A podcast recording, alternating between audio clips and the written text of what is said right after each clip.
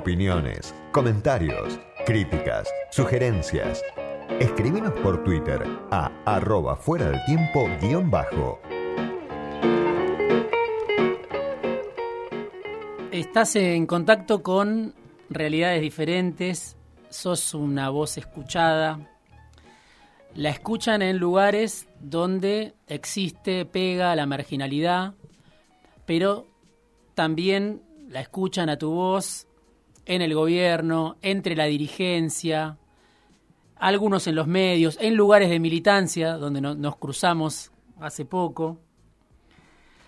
Y digo, siendo quien sos y, teniendo esa posibilidad o, o, esa vocación de recorrer distintos lugares y estar en contacto con distintas realidades, ¿qué es lo que más te preocupa hoy en esta Argentina? ¿Qué tal? Buenas tardes. Buenas eh, tardes. ¿Hay que elegir una sola cosa? Es, un montón. Un montón. Es, es re excluyente esa pregunta. Eh, me obsesiona cómo, cómo vamos a salir de esta y que no sea una más de las tantas crisis en las que Argentina, que siempre es serrucho, vuelva a salir, pero cada vez va dejando más, más personas afuera y además pareciera como que el piso, en lugar de ir subiendo, esta vez logró bajar, algo que no pasaba, que no es tendencia mundial. En general no sube la marginalidad o la indigencia, sino que el piso se mantiene chato o, suele subirse un poquito. Eh, ¿Y cómo metemos a esos que están afuera de la economía en una economía verdaderamente productiva?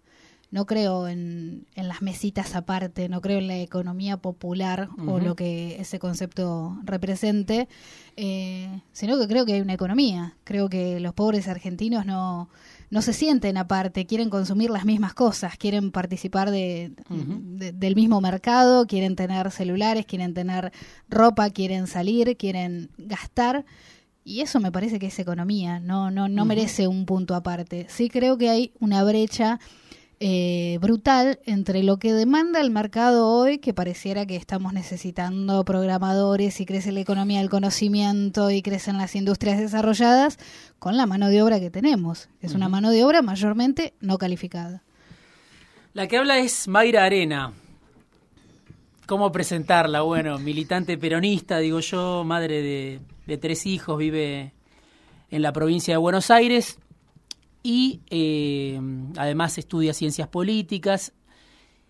Y me interesa esto ¿no? que, comentaba al inicio, de que eh, hoy es una voz escuchada por personas que toman decisiones políticas y que además se reivindica como, como peronista. sí, bueno, hace poco te vi con, con, algún funcionario, ya vamos a hablar de eso, pero también el otro día estábamos juntos en una charla en facultades y, te escuchaban con mucha, con mucha atención. Y voy directo a lo que, a lo que decías recién, ¿no? Eh, sobre la economía popular. Eh, y algo que escribiste en alguna de las notas o que dijiste, que es que hoy hay muchos pobres, incluso algunos que reciben una asignación, un potenciar trabajo, un plan, como se le quiera denominar, algún tipo de ayuda, que ya no quieren los planes, ¿no? ¿Por qué es eso? ¿Por qué pensás que hoy pasa eso? de que existe gente que, necesita una ayuda, que necesita una mano del Estado, pero al mismo tiempo dice, no quiero esto que me están dando, ¿no? Creo que con las crisis eh, económicas se acentúan, eh, la gente se aferra a lo que tiene. Y lo último que se pierde es la cultura. Eh, acá entra el juego un poco de la autopercepción o de, cómo uno se siente y la mayoría de las personas en Argentina, la enorme mayoría se siente de clase media algunos incluso estando muy por debajo y algunos estando muy por arriba, te dicen, no, yo soy clase media. Entonces, es como que eh, un país en donde todos se sienten clase media, pero el decil más alto arranca en 225 mil pesos y de ahí compartís espacio con, no sé, con Paolo Roca, por ejemplo, o con Galperín.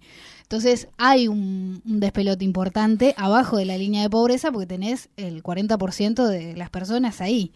En esa eh, crisol de culturas o en, ese, en esos escalafones que hay, nunca hubo tantos pobres antipobres. hay un rechazo muy fuerte a lo que es la supervivencia en la pobreza.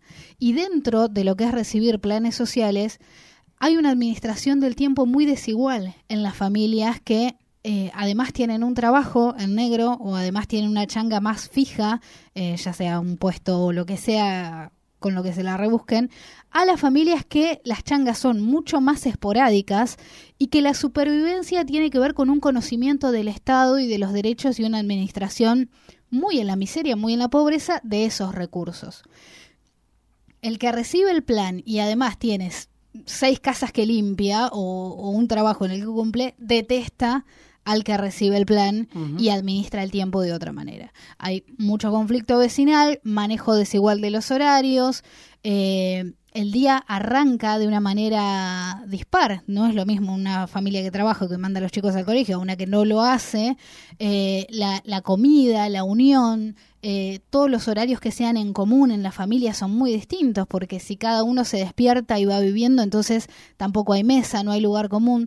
Todo eso te genera eh, un despelote importantísimo que no pasa tanto por los recursos, que son siempre importantes, lo más importante, y vivo hablando de eso, sino también por cómo encara la familia esa administración de los recursos y sobre todo la administración del tiempo, la búsqueda de trabajo, la búsqueda de recursos, ya sea del Estado o del mundo privado. Quiero ir y venir, ¿no? Entre, entre esta realidad que, describís, que conocés, eh, que hoy es tan complicada en distintos lugares del país, y justamente ¿no? la, política, la dirigencia. Hace ya casi cuatro años, en la presentación del libro de Felipe Solá, bueno, hiciste ahí una intervención fuerte y me quedé con algo que dijiste. Un libro o un político, lo que más habla de un político son sus olvidos, dijiste, ¿no? Y que en ese libro había unos cuantos olvidos. En la autobiografía de Felipe Solá, Peronismo, Pampa y Peligro, de lo que se olvida un político, del tema que no toca, el tema que no atiende, es para mí la clave de esa gestión. Le decías a ese Felipe Solá que eh, estaba intentando remontar vuelo camino a, la presidencia. Se decía que iba a ser presidente en se ese decía que iba a ser presidente. Ahora, esto de la clave de la gestión está en lo que un político no dice, en el tema que no atiende, en lo que se olvida. Bueno, tomando esa definición, ¿cuál es la clave de esta gestión, ¿no? Del frente de todos. ¿Cuáles son los olvidos de la gestión Fernández Fernández, de este de esta alianza de, peronismos, de progresismos? Sí. Eh, eh, en primer lugar, esa definición mía de la cual me tengo que hacer cargo, lamentablemente, es una definición bastante, puede que no, puede que no. bastante caprichosa. Yo justo o sea, justo me llama Felipe Solá en ese momento en el que el peronismo se estaba reuniendo o rearmando para volver a la unidad porque estaba completamente dividido. Se pensaba que él iba a ser presidente, se pensaba que Cristina lo iba a ungir a él antes de que, de que decidiera por Alberto. Y en ese sentido, yo consideraba que primero que el libro era prácticamente el libro que escribe un estadista que, mm. me, parecía un poco desfasado con el personaje real. Mm. para los que hayan leído el libro, eh, no sé si compartirán el, criterio, pero es interesante leerlo siempre. Eh, y las autobiografías son interesantes siempre. Dentro de eso, no sé si lo podemos aplicar a todos, los gobiernos, porque en realidad si lo tenemos que aplicar al gobierno de Alberto Fernández, el, el gobierno se ha olvidado de un montón de cuestiones. Una crítica que, que suelo hacer a, la gestión kirchnerista, que fue tan exitosa en, en cuestiones de, de, movilidad económica, en cuestiones de inclusión, esa palabra que a mí no me gusta, pero sí de participación de, de los sectores más pobres a través del consumo. Es decir, los más pobres tenían plata para acceder a cosas a las que antes no accedían. Fue una movilidad muy en bloque, es decir, que son las movilidades realmente exitosas porque cuando pasa eso es como que da la sensación de que, bueno, ahora todo el mundo tiene celular, ahora todo el mundo, y no es que ahora todo el mundo, a ver, hubo una política económica que levantó el piso, entonces, pero uno de los grandes olvidos para mí, o en mi criterio del kirchnerismo, fue que fue bastante neoliberal en lo que es la cuestión cultural. culturalmente Mm. el kirchnerismo dejó bastante liberado al azar eh, la cultura. Y el manejo de, de lo que es cultura o los, los ministerios de cultura tuvieron que ver más con la administración de- de- del arte y de la industria artística que con los grandes problemas culturales que tenemos los argentinos, sea la, la- la discriminación a, a las minorías, la discriminación a la gente que viene de las provincias, eh, la discriminación al negro argentino, que no Mm. es el negro del resto del mundo, y el concepto de negro argentino es un concepto fascinante. eh, que por más que salgas de la pobreza, digamos, no, nu- nunca te van a dar el, el- certificado de llano negro porque ahora sos un negro con plata. To- todas esas cuestiones culturales que nos atraviesan me parece que no fueron enfrentadas y eso hizo que después fuera posible romper tantas cuestiones económicamente hablando, políticamente hablando, porque culturalmente seguíamos siendo más o menos los mismos. Entonces los logros económicos no habían eh, sido tan exitosos, al menos en algunas cuestiones. Hubo cosas que no se pudieron sacar, como, como fue la asignación universal por hijo, eh, jubilación de amas de casa, bueno, se lograron congelar los precios o mantenerlos chatitos, pero no se pudo arrasar con eso. Sin embargo, me parece que el, el, el, el triunfo del macrismo y el albertismo ahora, que ha sido un gobierno quizás en pausa, entonces no, no, no podemos, no podemos percibir grandes cambios, el triunfo del macrismo es romper ese, ese piso que se había levantado y volver a bajarlo varios escalones. Y no hubo una consecuencia cultural, no hubo una condena eh, social de, bueno, esto no se podía hacer, lo- lo- los argentinos no pueden caer, sino que por el contrario, el rechazo al pobre siguió siendo más firme que nunca, la, la, la, la percepción de que las personas pobres no tenían por qué acceder a ciertas cosas, o los trabajadores, ¿no? el hecho de que los trabajadores con un gobierno que es peronista y que es exitoso pueden acceder a vivir muy bien, eh, en tanto trabajadores y nada más, y culturalmente se empezó a hablar en el macrismo de que no, de que eso es incorrecto, de que solo algunas personas pueden vivir así y a mucha gente parecía eh, estar de acuerdo, incluso muchos laburantes, ¿no? Parecían estar de acuerdo. Eso, eso es un fracaso cultural de la Zamputa, uno de los más grandes. Y creo que, que eso fue uno de los grandes olvidos de- del último gobierno peronista y bueno, de Alberto hay tanto para decir que me parece que es más amplio. Quiero quiero hablar de esta gestión, Sí. me interesa, pero Sí. con otro bueno, enfoque. después de las PASO, escribiste una nota que también generó bastante discusión, tuvo Sí. repercusión. Eh, la nota, bueno, era una, una nota exhaustiva porque no era nada más este, una nota de, de ocasión. En la, Salió- en la vida soy más tranquila. Vos estás eh, sacando todos mis quilombos. No, no, no, Y- no, no. Pero soy, soy una mujer para mí. bastante tranqui. Sí, eh, bueno. El título que salió en ese momento eh, en Infobae era No conciben que un pobre no los banque ideológicamente, ¿no? Ese era el título. Sí. Pero bueno, Lo hablaba, sostengo al día de hoy. claro, a- hablaba de por qué perdió el frente de todos. Y ahí, digo, vos hacías una definición eh, que planteaba a este frente de todos, a este gobierno, como un gobierno que está muy atento a cierta, no sé, moda progresista, que está muy atento a ciertas minorías, pero Sí. se despreocupa, se desentiende, o no le pone el eje a la realidad de las mayorías que ya estaban viviendo, bueno, una situación muy difícil. Digo, eh, ¿qué, qué tipo de peronismo es ese, no? Este, este peronismo Mira, para del Frente de Todos que, que terminó en derrota en, en, en 2021. Sí, y para no hablar por ahí de, de- de minorías o mayorías o, digamos, para no incomodar a mis amigos los progres que me quieren un montón y siempre se están acordando de mí, eh, podemos hablar de derechos civiles y de derechos socioeconómicos. Este gobierno ha acentuado eh, y no ha dejado pasar por alto la atención a los derechos civiles. ¿no? los derechos que uno tiene como, como, como, sujeto, con su identidad, como ciudadano. Eh, en todo eso hay una agenda ONGística, digamos, de, de, de, ONG que se preocupa por, esos, por esas cosas que me parece muy concordante con la época, porque las derechas suelen ser amigas de esas agendas. Entonces, las derechas se modernizaron y ya no tienen problema con tu identidad sexual, ya no tienen problema con tu percepción, ya no tienen problema con un montón de cuestiones que hacen a tus derechos civiles y en nombre de las libertades apoyan ese tipo de derechos, lo cual me parece fantástico. Ahí se levantó un piso, digamos, ya hoy es retrógrado pensar que alguien se va a, oponer a ciertos derechos civiles que hace 10 o 20 años mucha gente se podía oponer. Pero los derechos socioeconómicos, eh, las derechas progres, eh, en nombre de los derechos civiles, y que ellos tienen un modelo socioeconómico que es realmente excluyente, donde sobran millones de personas, donde vivir bien es solo para las clases letradas y muchas veces ni siquiera eso, para los profesionales, para las grandes empresas, y el trabajador es un trabajador que tiene que vivir en la pobreza o tiene que vivir de manera módica.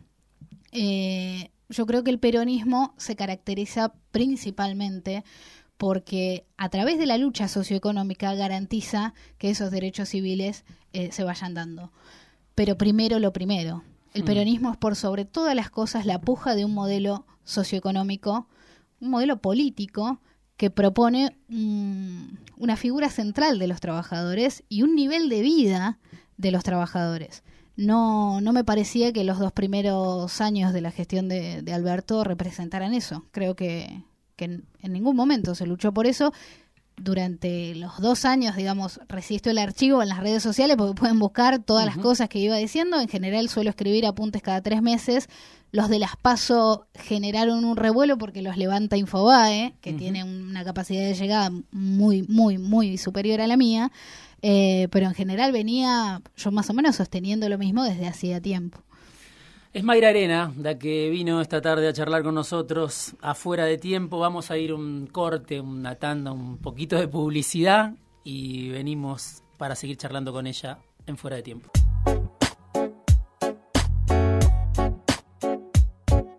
Fuera de tiempo. Con Diego Genud.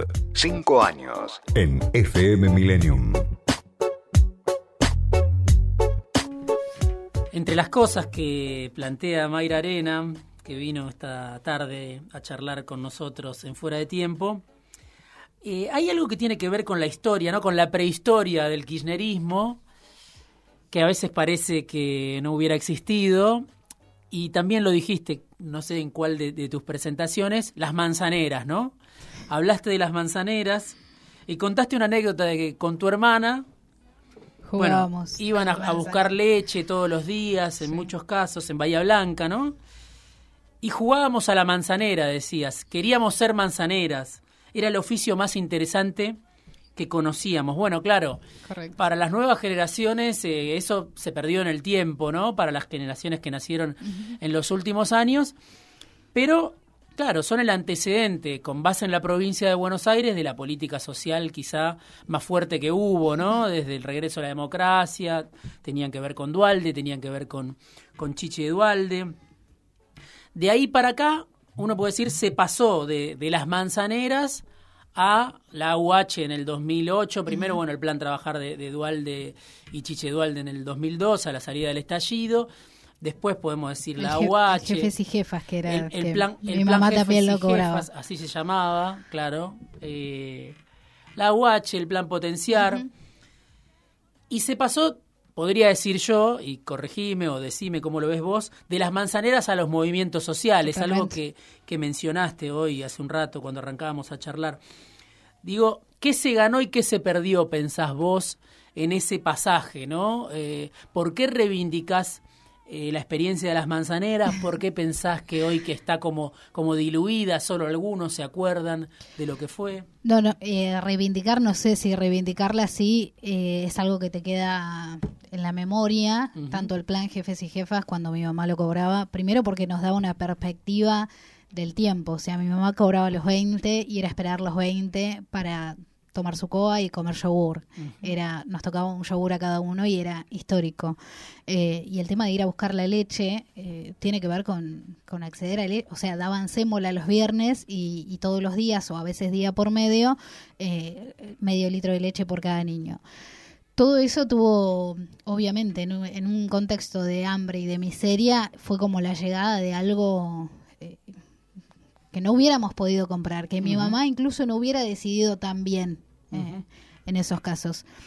La AUH, o el plan jefes y jefas, pero sobre todo la AUH por el método como se accedía o por la forma como se accedía al derecho, fue muy superadora porque se llevó puesto a todo eso que tiene que ver con los defectos que tienen las personas, que en su mayoría las manzaneras eran amorosas y voluntarias y, y, protagonistas de, de, de, una época muy dura de la Argentina.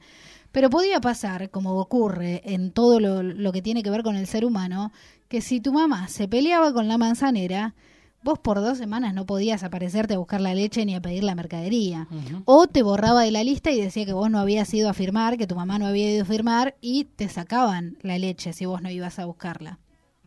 Eso tiene que ver con el trato de las personas. La UH fue muy superior porque la relación era directamente con el Estado y solo por el hecho de ser un niño. Una universalidad que pocas veces se vio en la Argentina volvemos para atrás cuando pensamos en que hoy los movimientos sociales son los que administran mm. el derecho a un plan social o el derecho a una contención social de emergencia de muchos argentinos. ¿Por qué? Porque tiene que ver con esto de que depende de personas y las personas son falibles y las personas tienen emociones y tienen ego y tienen mecanismos, de, formas de manejar las instituciones y es una especie de retroceso porque se privatiza de alguna manera el acceso a un derecho. Está manejado por privados, está manejado por privados que dicen tener una función social, que tienen sin duda un lineamiento político y una... Que son funcionarios en algunos casos. En algunos casos son funcionarios y tienen un interés muy grande por la pobreza, indiscutible. Ahora, lo que ocurre es que el manejo de, de, del acceso a esos derechos o de, o de cuando se te corta tiene que ver con lo que deciden esas personas.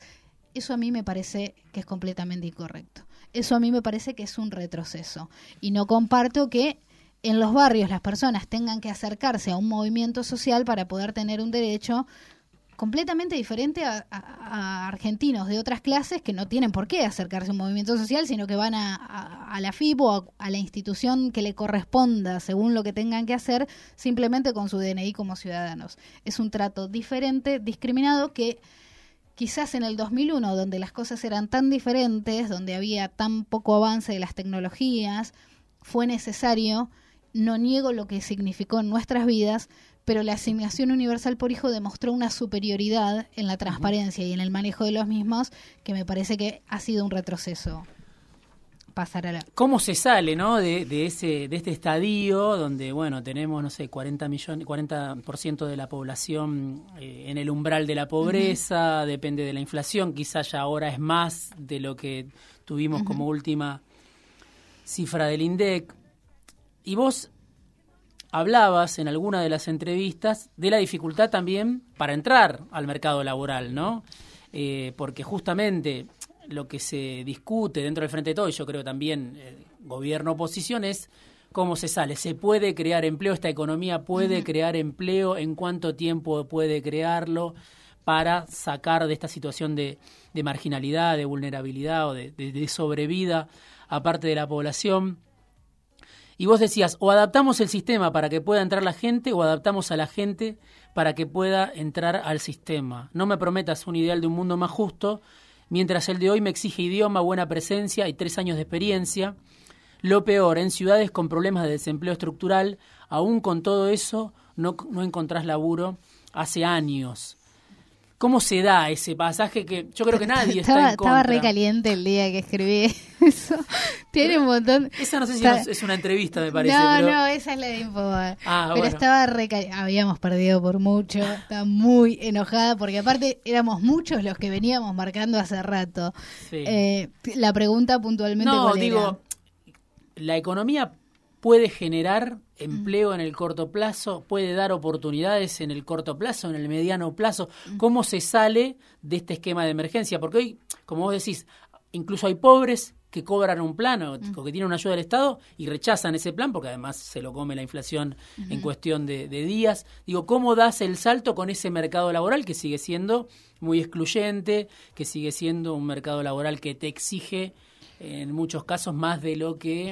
Es que eh, Argentina, eh, Argentina tiene esas grandes como brechas o disparidades.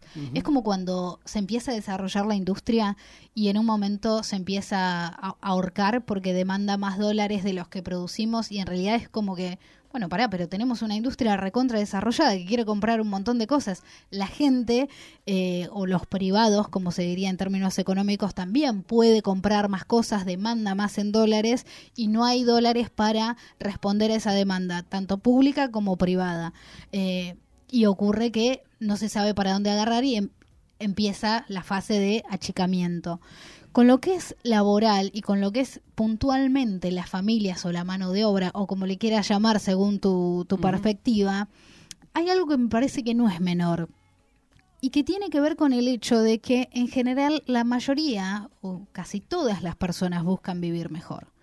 Ahora, cuando económicamente vos inyectás plata, cuando hay contención social, suponete que supongamos que es buena o que tiene o que tiene un valor alto que permitiera hoy realmente son son de muy poco valor pero supongamos que fueran elevadas y que permitieran que sé una subsistencia mínima ocurre algo en Argentina y es que tenemos una hegemonía de clase media que demanda lo que es o determina lo que es ascender o lo que es salir adelante o lo que es crecimiento socioeconómico sin embargo, en los sectores más pobres, vos tenés de todo. Y el vivir mejor de los sectores más pobres no es necesariamente concordante con eso que las clases medias llaman vivir mejor. Por eso te pasa que aunque hayas tenido sostenidamente un crecimiento económico de 8 o 9 años, como fue del 2003 al 2010, eh, crecimiento, inyección, inyección de monetaria en los sectores más pobres, una emisión que era razonable o más o menos sostenida hasta 2010-2011 que, que, empezó a descontrolarse un poco eso. Sin embargo, en los sectores más pobres, una vez que se retiró todo eso, seguían siendo pobres. Y acá es donde volvemos a lo que hablamos hoy, de las diferencias culturales que se manejan dentro del manejo de la pobreza. Entonces, ¿a qué aspira una persona que siempre fue pobre o a, a qué le llama vivir mejor una persona que siempre fue pobre? Cómo la incorporamos en el sistema económico o laboral que es tradicional y que tiene eh, valores tradicionales de la Argentina, es decir, bueno, ser un tipo que madruga, que se levanta a la mm. mañana, que va a laburar, que cumple un horario, que después vuelve a la casa, que el fin de semana se come un asado. Bueno, todo eso es muy distinto en las personas que son pobres hace tres generaciones, porque no quieren tener eso porque no conocen eso y porque no aspiran a eso. Entonces, hay una diferencia enorme entre lo que llamamos cómo hacemos que esta gente viva mejor, pero mejor dentro de lo que es la tradición argentina o mejor en los parámetros de ellos. ¿Y cómo armamos una hegemonía cultural de nuevo cuando tenés gente que es pobre hace tres generaciones y su vivir mejor es vivir mejor el hoy? Y tener un telegigante hoy y tener un equipo de música hoy y mañana Dios proveerá todas esas eh, concepciones tienen que ver con la cultura y con, sobre todas las cosas, la percepción de la pobreza. Porque no es lo mismo una familia que recién se cayó que una familia que no conoce otra vida que la pobreza. Como no es lo mismo una familia de migrantes o una villa con mayoría de migrantes con una villa de mayoría de argentinos. Porque la villa de migrantes tiene gente que viene con una perspectiva de salir adelante en los términos tradicionales. Hacerse la casita, eh, son esas, esas villas que vos vas y la ventana no combina con la puerta porque se la trajo el tipo de una obra y, nada combina con nada y el piso es mitad de un piso y otra mitad otro. Y vos decís, bueno, acá hay gente que quiere salir adelante dentro de lo que son las vías tradicionales, pero vos tenés mucha gente que hoy te diría, no está tan lejos de la línea de pobreza por lo que es ingresos, pero sin embargo si vos vas, sentís que son pobres o que estás en barrios pobres. Siempre digo No, que... no, ¿se entendió un Sí, carajo lo sí, que sí, dije? se, entiende, o- se entiende, se entiende. Hay una diferencia que vos decís que es cultural, que es importante, que tiene que ver con, con una salida y y, que, un y que no digo que cultural eh, poniéndome un monóculo y hablando de clases letradas, sino que tiene que ver con la cultura de esto, del día a día, de lo que comemos, de lo que, de cómo gastamos el sueldo, de si cobramos y lo administramos para vivir un mes, o si cobramos y la reventamos hasta lo que dé y después Dios dirá. Son un montón de factores. Siempre digo que, eh, por lo menos desde los medios y también desde la clase dirigente, hay un discurso que está sobre representado, ¿no? Un grupo de eh, algunos economistas, algunos empresarios, y que ese discurso todo el tiempo se replica y es en función de, bueno, intereses muy concretos y muy pequeños, ¿no? Y está ausente todo otro discurso, bueno, de, de las mayorías en la Argentina. Y pensaba y te quería preguntar si habías escuchado, si escuchás a Elegante, ¿no? Eh, ¿Y qué te, qué te genera su discurso? ¿Qué te genera su éxito? Que aparezca una voz que es distinta, que no, no estamos acostumbrados a escucharla y que de repente, no sé, se expanda, sea aceptada o se abra un lugar a los codazos. ¿Cómo ves vos Al- lo que dice? lo Acá que- es donde se abren estas discusiones interesantes, porque Elegante logró romper el techo de la cumbia villera, romper el techo de la villa, y es escuchado en, las- en las fiestas de, de ricos, pobres y clase media, es exitoso, eh, se hizo su casa, es como que ya está, él ya salió. ¿Qué nos muestra Elegante? Principalmente una cosa, el lenguaje que manejan las clases villeras o el, el lenguaje que manejan los villeros es completamente distinto al lenguaje de las clases medias. Uno de mis, de mis pasaportes o de las cosas que a mí me dio entrada ha sido el lenguaje y una de las cosas que más me recriminan de cómo vas a ser villera y no hablar como villera. Me he cansado de explicar que obviamente para mentir laboralmente lo primero que tuve que aprender es que en mi barrio se hablaba de una manera y en el laburo se hablaba de otra o en la escuela se hablaba de otra. Pero el fenómeno elegante también pertenece al orden de lo que llamamos, bueno, salió de la pobreza, es exitoso. Ahora, un pibe igual que él, con el mismo lenguaje que él, con la misma indumentaria que él, va a salir de la pobreza por la vía tradicional, que es, o la más tradicional que tenemos en Argentina, que es ir a la escuela, encontrar un buen laburo y salir adelante en un par de años. O ese pibe que es igual de villero y que se viste igual y que habla igual, no tiene posibilidades reales, salvo que tenga un talento extraordinario para el arte o para el fútbol, que suele ser la única esperanza en esos sectores más pobres.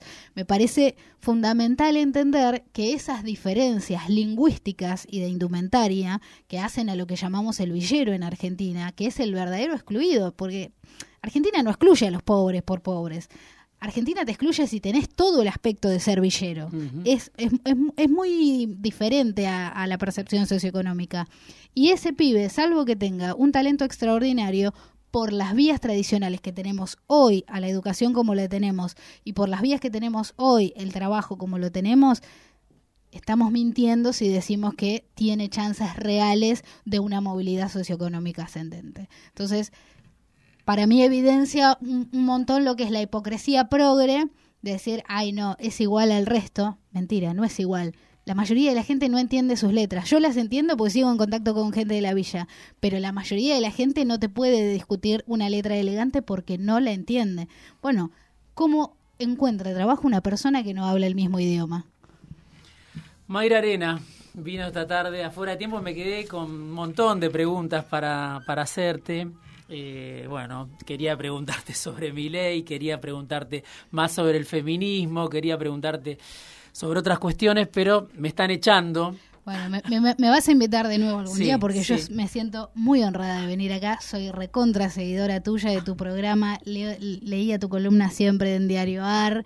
Eh, la tuya y la de Martín Rodríguez son como mi, mi, mi, mi religión. Así que un privilegio estar acá. Bueno, muchas gracias Mayra.